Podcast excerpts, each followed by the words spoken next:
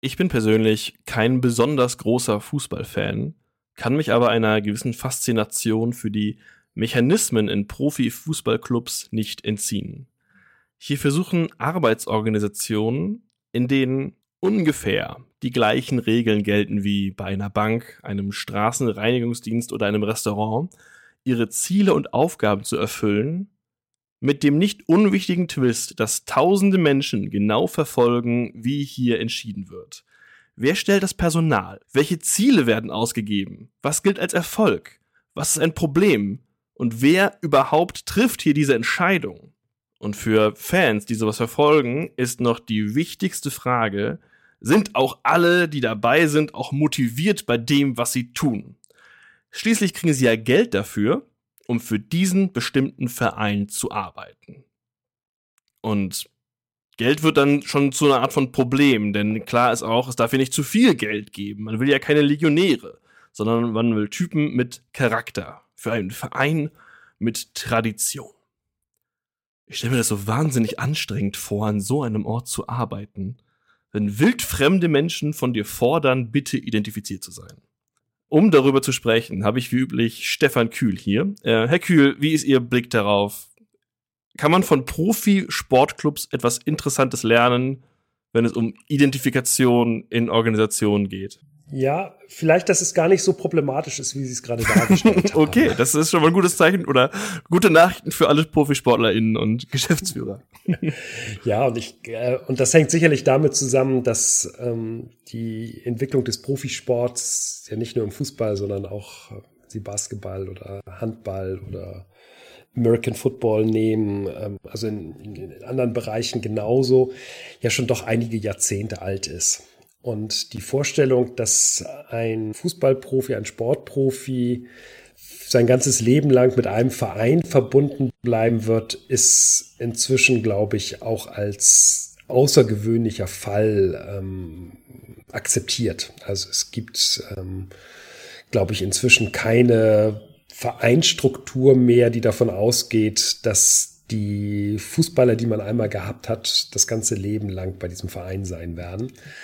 Und man kann sagen, davon profitiert in gewisser Art und Weise ja auch der Verein. Also es ist natürlich so, dass einmal die Wechselmöglichkeiten des Spielers oder der Spielerin reduziert wird, weil sie eben weiß, sie muss die ganze Zeit jetzt in diesem Verein bleiben oder wird in diesem Verein bleiben. Aber auf der anderen Seite hat der Verein natürlich auch Möglichkeiten, Spieler wieder loszuwerden oder neue Spieler zu gewinnen, in dem Moment, wo man nicht so dran gebunden ist. Und das wissen die Fans auch. Also natürlich, man liebt die Spieler, die irgendwie seit Jahrzehnten oder naja, sagen wir mal, ein Jahrzehnt in einem Verein sind und vielleicht auch schon aus der eigenen Jugendabteilung kommen.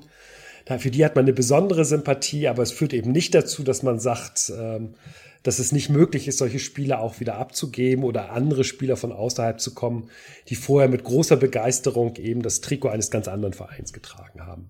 Also ich glaube, dass, ähm, dass da in der Zwischenzeit auch, auch bei den Fans so eine gewisse ähm, Ernüchterung meistens. Ernüchternde könnte man sagen oder verständige ist vielleicht etwas harmloser, verständige Haltung entstanden ist, dass die Begeisterung, die Sie für einen Verein haben, es darf nur der eine Verein sein, nicht identisch damit ist, dass diese Spieler das auch genauso machen müssen.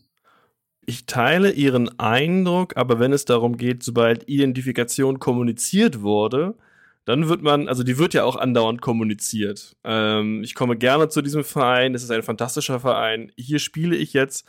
Dass, dass, dass Enttäuschung immer noch existiert im Profisport, äh, stellt man immer dann fest, wenn Leute vor Ende der Saison ihren Abschied verkünden und dann ausgepfiffen werden von ihren eigenen Fans. Das heißt, Identifikation und Enttäuschung sind immer noch äh, nah beieinander.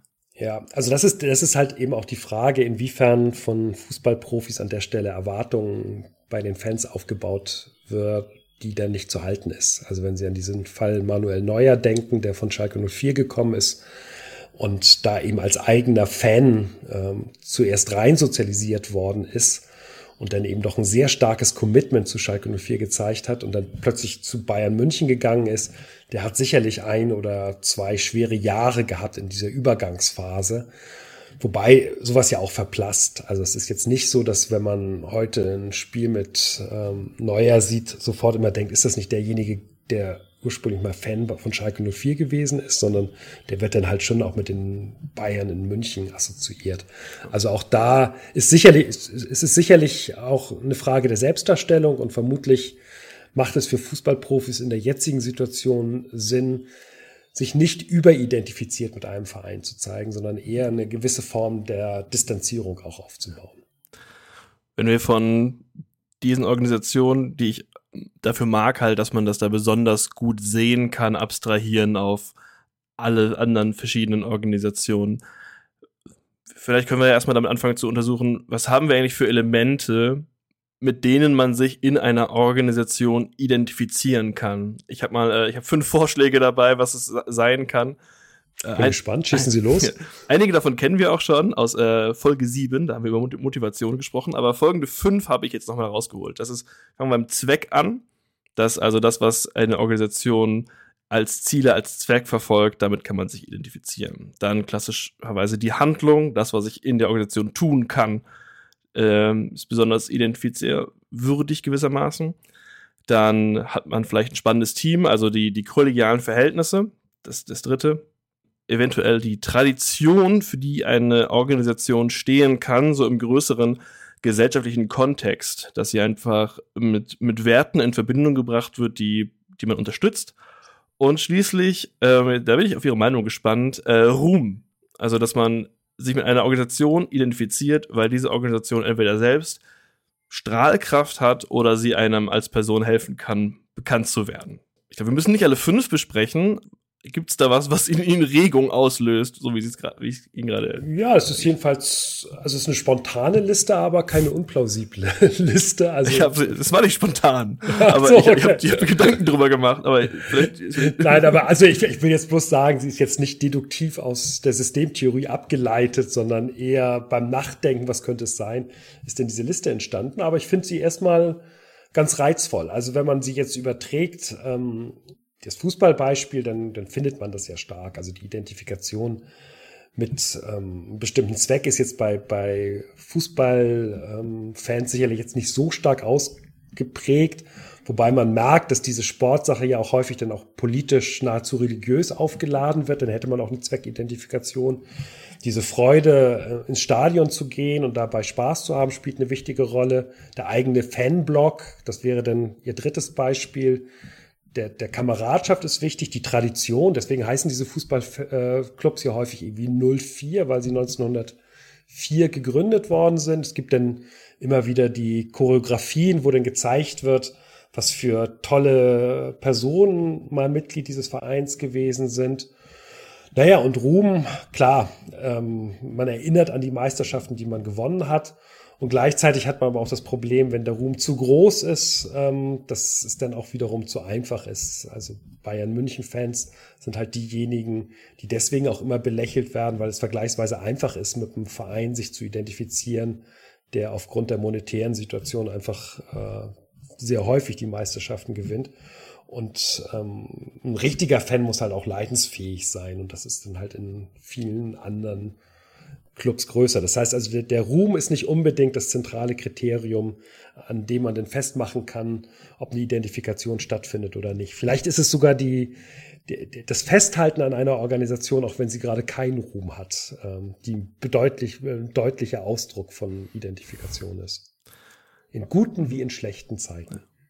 Ich will noch kurz meinen Punkt verteidigen, dass es, also ich, ich dass das sehr wohl ein bisschen theoretisch fundiert ist. Und zwar, ich habe es abgeleitet eigentlich aus dem, was Mitglieder zur Teilnahme oder Leistung in einer Organisation motiviert. Der entscheidende Unterschied ist, ich habe Geld weggelassen. Und Zwang. Mhm. Ach, richtig, genau, ja, klar, genau. Mit Zwang kann man sich nicht identifizieren. Ja, nee, nee, und also das ist, das ist sicherlich jetzt auch richtig gewesen, das erstmal wegzulassen, das in, die, in dem klassischen Fünfer-Schema, weswegen werden Menschen überhaupt Mitglieder in Organisationen, weswegen bringen sie da Leistung. Ähm, da denken wir neben eben der Zweckidentifikation, der Attraktivität einer Handlung, der Kollegialität eben ganz häufig an Geldzahlung und in den halt in den Sonderfällen von Wehrdienstarmeen ähm, oder auch von Schulen an, an Zwang als Sicherstellungsmechanismus für Anwesenheit und Leistung. Das Interessante ist jetzt, wenn man dieses Fußballbeispiel, ohne es totreiten zu wollen, weitertreibt, dann ist es ja das Spannende, dass die Geldzahlung in dem Moment einsetzt, wo es um das professionelle äh, Personal des Vereins geht. Also die einen, die Zweckidentifizierten, die bezahlen für ihre Mitgliedschaft und der Verein nutzt unter anderem die Mitgliedsbeiträge plus alles andere, was vorhanden ist, äh, Tickets, Fernseheinnahmen, dazu dann eben die elf Personen auf der Wiese entsprechend zu bezahlen. Und da merkt man schon, den wird ja letztlich dann die Motivation abgekauft. Also man weiß, dass die Ehre jetzt für Arminia Bielefeld oder St. Pauli zu spielen nicht alleine ausreichen würde, um die Personen ähm, an diesen Club zu binden, sondern dann setzt man halt Geldzahlung ein und weiß damit eben auch, dass deren Identifikation gering ist, weil sonst könnte man ja auch auf die Geldzahlung verzichten. Was wir jetzt schon angedeutet haben, würde ich jetzt gerne noch mal weiter treiben und zwar ich finde, hier hat die Soziologie ein sehr spannendes Werkzeug, was wir gerade schon angedeutet haben. Nämlich halt diese Unterscheidung zwischen Identifikation mit einer Organisation und Motivation. Das fällt oft zusammen, also wer identifiziert ist, ist motiviert, etwas zu tun, aber das muss nicht zusammenfallen. Vor allem, was ich, ich bin persönlich großer Fan von dem äh, soziologischen Begriff von Motivation, denn da heißt ja nicht unbedingt, dass Mitglieder interessiert sind, etwas zu tun, sondern nur, dass man sie dazu bringt, es zu tun wenn wir uns das hier nochmal anschauen, dann ist doch Identifikation erstmal immer nur der, der Grundschritt oder die, eine, eine gute Voraussetzung für Leistungsmotivation, oder? Also nicht nur Mitglied zu sein in einer Organisation, sondern auch in der Organisation sich für die Ziele, Zwecke einzubringen. Ja, kann man sagen. Man könnte aber natürlich auch argumentieren, dass der Clou moderner Organisationen darin besteht, dass sie ähm, Organisationsmitgliedern ihre Motive abkaufen können. Also, dass sie nicht darauf angewiesen sind, dass die Organisationsmitglieder sich identifizieren, sondern dass mit Geld Mittel zur Verfügung steht, um die Motivation der Organisationsmitglieder zu kaufen. Also ich würde das, was Sie da jetzt gerade gesagt haben, radikalisieren und sagen, es ist sogar ein evolutionärer Fortschritt, dass man nicht in jeder Tätigkeit, in der man unterwegs ist, auch unbedingt identifiziert sein muss, sondern dass es Geldzahlung als Instrumentarium gibt, um genau diese Motivation eben kaufen zu können. Aber man kann ja nicht genau die Motivation kaufen. Das ist ja quasi das, was so quasi eine, eine These des, äh, des typischen Management-Diskurses ist. Ich kann Mitglieder für vieles kaufen, aber ich kriege andere Ergebnisse, wenn Leute von ihrer Arbeit überzeugt sind. Ja, äh, ganz, ähm, ganz altes Motiv. Also die, wenn Sie Karl Marx sich angucken, dann ist es letztlich das, das klassische Transformationsproblem der Arbeitskraft, nämlich die Frage, wie kriege ich die abstrakt eingekaufte Arbeitskraft, also die Anwesenheit von 8 Uhr morgens bis 18 Uhr umgesetzt in konkrete Arbeitskraft. Also dass in diesen ähm, jetzt Zeitraum auch eben konkrete Leistungen erbracht werden, ähm, und nicht die Arbeitnehmer, Arbeitnehmerinnen Interesse daran haben, ihre Arbeitskraft zu entziehen. Also an dieser Frage, ähm, wie kriegt man das nachher am Ende denn auch in konkrete Arbeitsleistung umgesetzt, ähm, hat sich die ähm, Organisationsforschung 100 Jahre die Zähne ausgebissen. Und man kann sagen, ja, es gibt vermutlich verschiedene Alternativen. Eine Alternative besteht darin zu sagen, ich kontrolliere. Also stelle jemanden hin und sag, äh, der guckt schon darauf, dass du die Leistung bringst. Oder man macht es über Kennzahlen, die erreicht werden müssen. Oder, und das ist eben auch eine Vorstellung, man sorgt dafür, dass die Organisation so attraktive Ziele diesem Organisationsmitglied setzt, dass sie voller Begeisterung die Aufgabe selbst erbringt, ohne dass dann eben Kontrolle notwendig ist. Aber das sind eben Alternativen oder kann es auch systemtheoretisch intelligent klingen, funktionale Äquivalente nennen, also verschiedene Möglichkeiten, wie nachher am Ende Motivation sichergestellt werden kann. Sie haben es gerade bereits als Evolution der Organisation beschrieben, dass man Motive von Mitgliedern kaufen kann.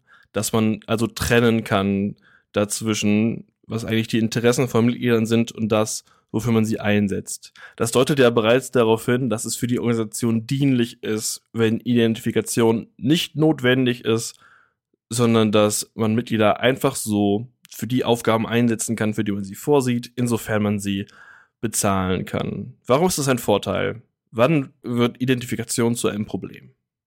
Ja, also auch da wieder klassisches Dilemma. Die Identifikation hat Vorteile. In dem Moment, wenn Sie jetzt eine, eine, religiöse oder eine politische Sekte nehmen, dann ist es natürlich für die Organisation vorteilhaft, wenn sie hundertprozentig identifizierte Mitglieder hat, weil sie mehr oder minder die Arbeitskraft kostenlos bekommt. Also Identifikation ist eine Möglichkeit, eben nicht nur das Kontrollproblem zu reduzieren, sondern eben auch Arbeitskraft günstiger einzukaufen.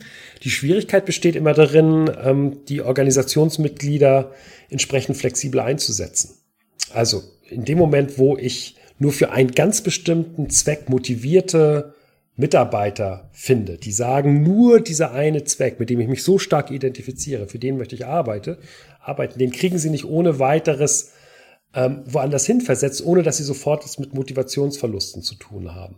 Das heißt, sie sind eigentlich permanent gezwungen, das, was jetzt für die Organisation oder für die Organisationseinheit wichtig ist, ähm, nicht nur unter dem Gesichtspunkt der, der Funktionalität für die Leistungserbringung sich anzugucken, sondern auch zu schauen, ob das für die Organisationsmitglieder ausreichend motivierend ist. Und das ist ähm, schon ein deutliches Problem. Also die Organisationen sind weniger wandlungsfähig in dem Moment, wo sie es mit einer starken Identifikation der Mitarbeiter zu tun haben, weil sie immer beide Probleme gleichzeitig handhaben müssen. Was für eine Leistung wird von ihnen gefragt und ist das, was intern in der Organisation nötig ist, um diese Leistung zu erbringen, auch für die Organisationsmitglieder motivierend genug.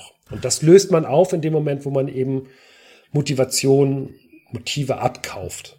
Also ich kaufe das für Handlungsidentifikation und für Identifikation über ein gutes Team, über freundliche und freundschaftliche Verbünde im, im Kollegium.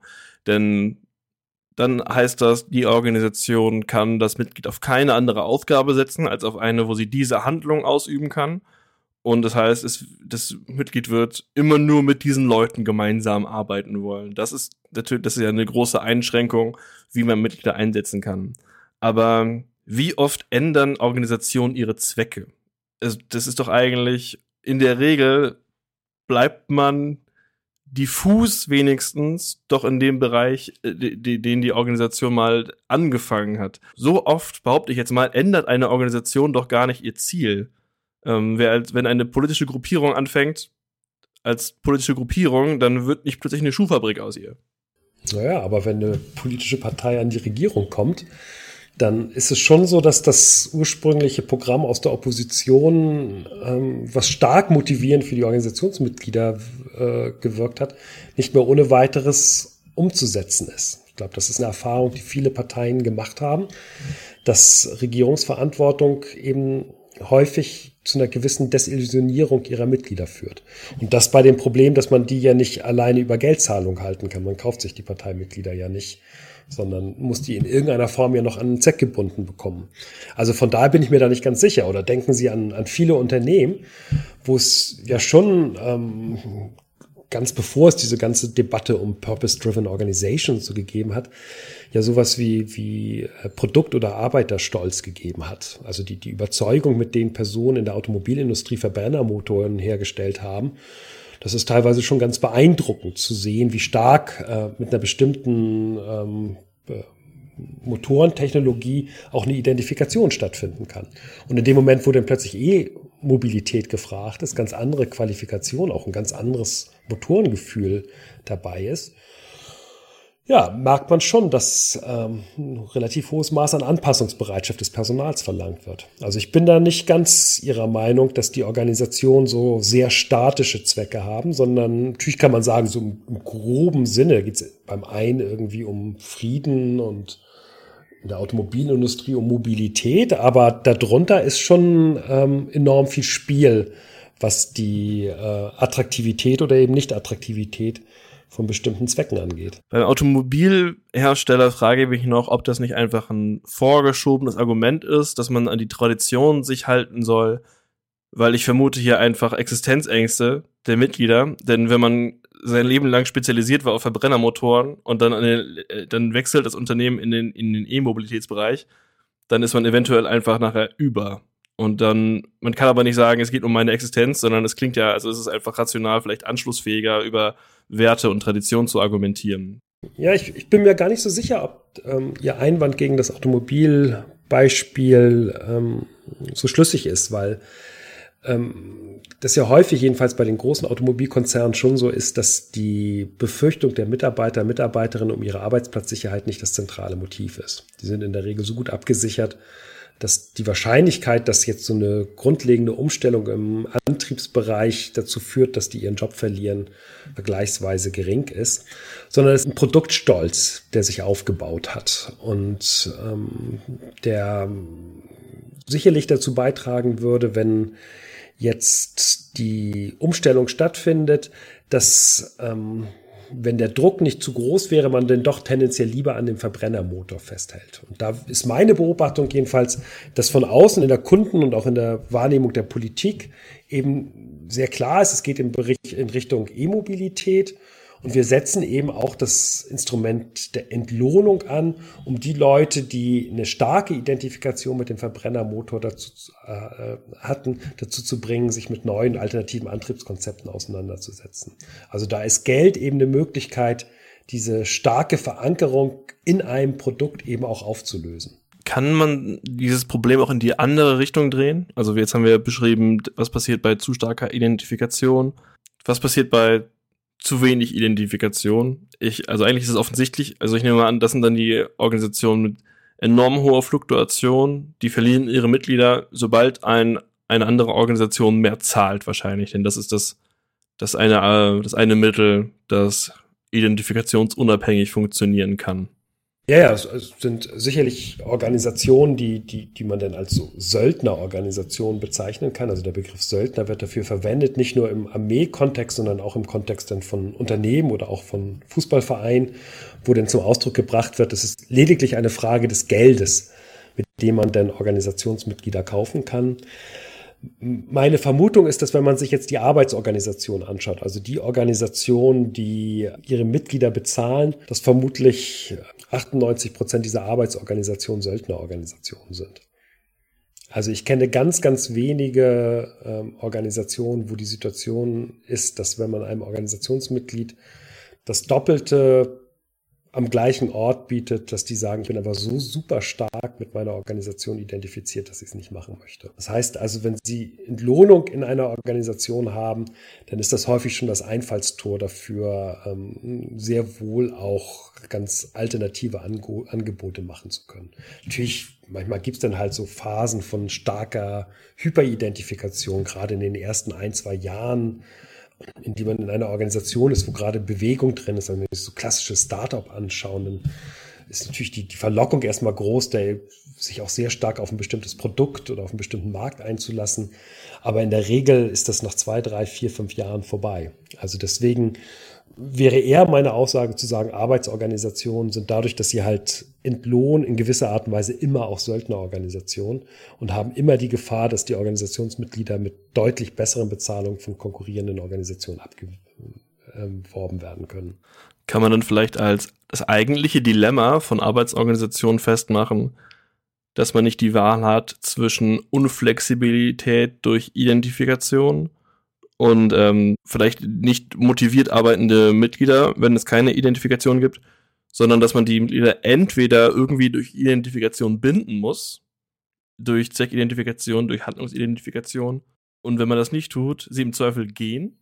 Ja, also das kann man sicherlich machen. Ähm, also ich, ich würde halt sagen, dass Organisationen, die über einen starken Zweck verfügen, ähm, ihre Mitglieder weniger bezahlen müssen. Und umgekehrt, dass ähm, die Organisationen, die keinen attraktiven Zweck haben, ihre Organisationsmitglieder besser bezahlen müssen.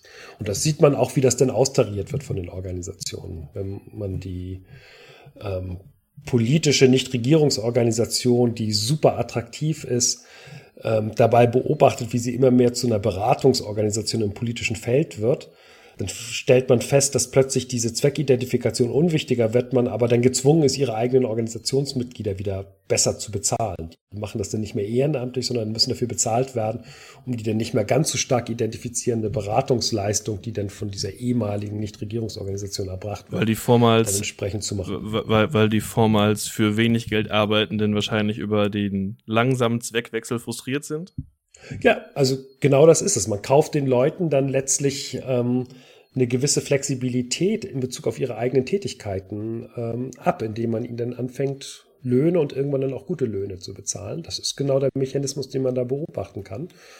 Und gleichzeitig kann man natürlich dann feststellen, wenn Organisationen plötzlich nicht mehr in der Lage sind, ähm, ihre Mitglieder ordentlich zu bezahlen, dass sie schauen müssen, ob sie vielleicht die Zwecke so attraktiv darstellen können, dass die Mitglieder trotzdem auch unter schlechteren Bedingungen bleiben. Das ist der deutlich seltenere Fall. Ich kenne da auch keine, keine erfolgreichen Modelle, sondern das ist eher so dieses verzweifelnde Flehen der Geschäftsführerin, die dann sagt, ah, wir können im Moment nicht mehr so gut bezahlen, wie wir es früher machen können, aber es ist doch mal eine tolle Firma gewesen. Aber meistens verfängt es nicht äh, bei den Mitarbeitern, weil die Erwartungshaltung in Bezug auf, ich werde hier auch durch gute Löhne motiviert, entsprechend dazu beiträgt, dass sie dann bleiben. Es sei denn, man ist wieder in der Autoindustrie, nicht wahr? Also ich denke da an Kurzarbeitswochen äh, während verschiedener Krisen die, wo die Mitarbeitenden Abstriche genommen haben, damit ihre Organisation weiter existieren kann.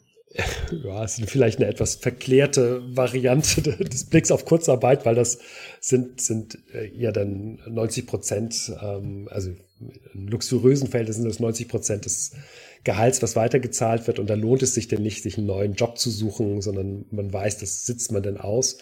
Die Variante, an die man denken kann, ähm, sind Betriebe, die geschlossen werden und ähm, die dann von den Arbeitnehmern selbst übernommen werden.